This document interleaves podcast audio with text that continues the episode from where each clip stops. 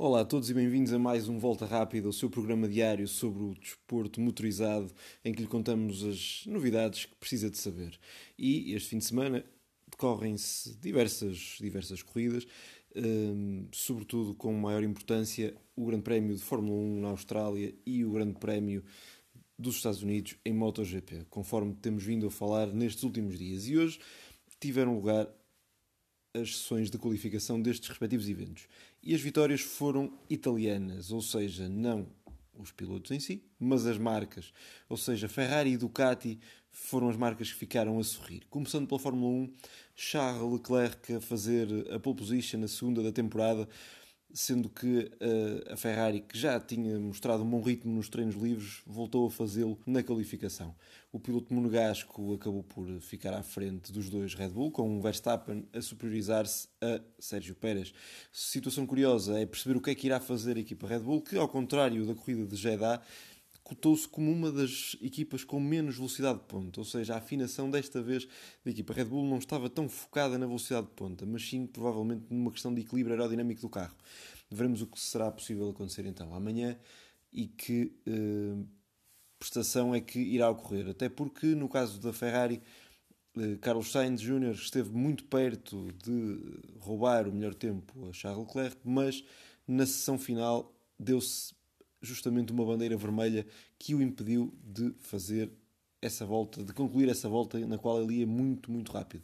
Bandeira vermelha é essa, originada por Fernando Alonso, o piloto bicampeão do mundo, que parecia estar desta vez mais próximo de levar a cabo o seu El Plan, já que estava a ser um dos mais rápidos, inclusive naquela, naquela volta estava a ser o mais rápido, eh, estava a marcar o melhor tempo em pelo menos um dos setores, no entanto, eh, segundo o piloto diz, teve uma falha hidráulica que levou a que tivesse embatido na barreira de pneus.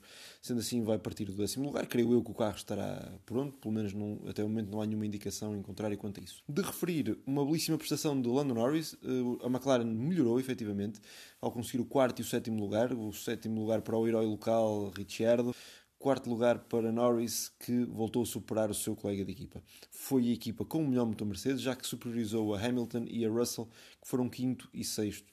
Uh, Russell, que no fim acabou por dizer que uh, foi algo que de certa forma foi inesperado, já que Sainz e Alonso, se as coisas continuassem a decorrer da mesma maneira que tiveram correr no resto do fim de semana, teriam ficado à frente.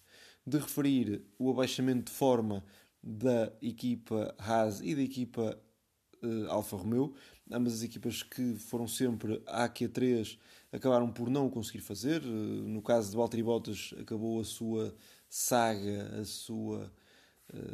O, seu momento em que foram, portanto, largas dezenas de corridas, desde os tempos da Mercedes até esta época, em que foi sempre à Q3, desta vez não conseguiu, ficando no 12 lugar. E de referir também que Mick Schumacher conseguiu bater Kevin Magnussen, que não passou da Q1, Mick Schumacher foi à Q2, mas também quedou-se apenas por um 15º lugar. De referir também que neste momento os Aston Martin estão verdadeiramente a agonizar com prestações muito fracas em termos de tempo, ainda para mais eh, têm sido também uh, alvo de, portanto, têm sido vítimas de alguns acidentes, sendo que Vettel apenas pôde concluir uma volta já que o seu carro ficou pronto já ainda durante a, a Q1. Lance Stroll, que também teve um acidente, ele que se desentendeu com o seu compatriota Latifi. Latifi ia prolongar a sua história de amor com os muros, tendo provocado outra bandeira, outra bandeira vermelha nesta sessão de qualificação. Para amanhã teremos a corrida e antevê-se mais uma luta Ferrari Red Bull, Leclerc e Verstappen. Veremos se existirão surpresas, mas em princípio assim será. Leclerc que luta contra uma maldição, que diz que o autor, que recentemente o autor da da pole position raramente ganha.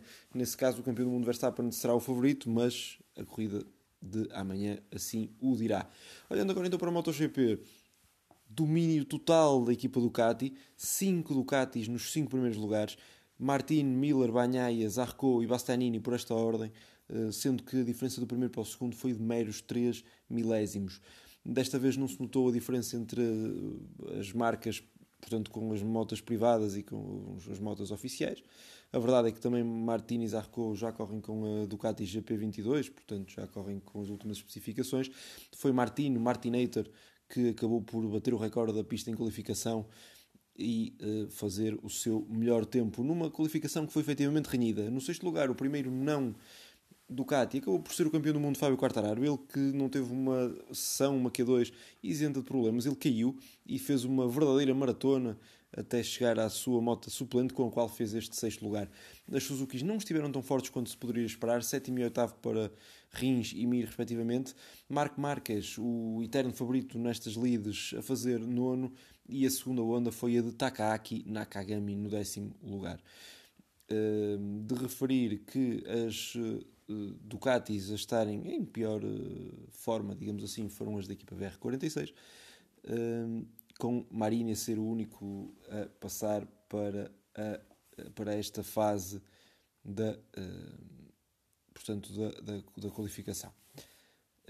dizer, acrescentar também que que, que, as coisas acabaram por correr pessimamente para as KTM, com a melhor a ser Brad Binder no 17 lugar. Miguel Oliveira não ficou muito longe uh, em termos de posição, já que ficou em 20, apesar de ainda assim meio segundo de diferença ser ainda uma diferença que podemos considerar grande. Raul Fernandes, 21, Remy Gardner, 22, portanto, uh, a prestação das KTMs a mostrar que a moto não está eh, propriamente em boa forma. Miguel Oliveira afirmar que amanhã será uma corrida de muita luta e em que não acredita mais do que o objetivo de pontuar. Uh, deverá ser esse o grande objetivo do Falcão numa corrida em que os favoritos logicamente são os pilotos da Ducati, são cinco nos cinco primeiros lugares e eu insisto isto, já o disse nos programas anteriores, Marco Marques também terá sempre que ser tido em conta e ele apenas perdeu uma vez na sua carreira neste circuito.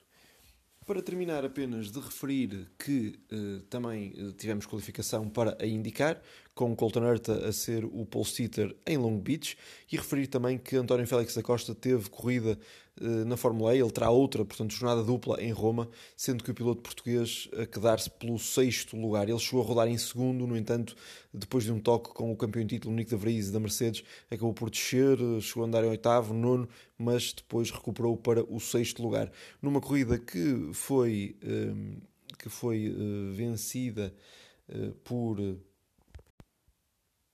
Mitch Evans, o piloto Jaguar, que arrancou bastante atrasado, no entanto, acabou por uh, recuperar e ter uma brilhante vitória para a marca inglesa de capitais indianos. Com isto estão contadas todas as novidades, os resultados mais importantes este fim de semana. Amanhã teremos então corrida de Fórmula 1, corrida de MotoGP, outra corrida de Fórmula E, ainda Superbikes, uh, IndyCar, NASCAR, uma miríade de corridas para os fãs do desporto motorizado uh, estarem atentos e desfrutarem. Nós ficamos hoje por aqui.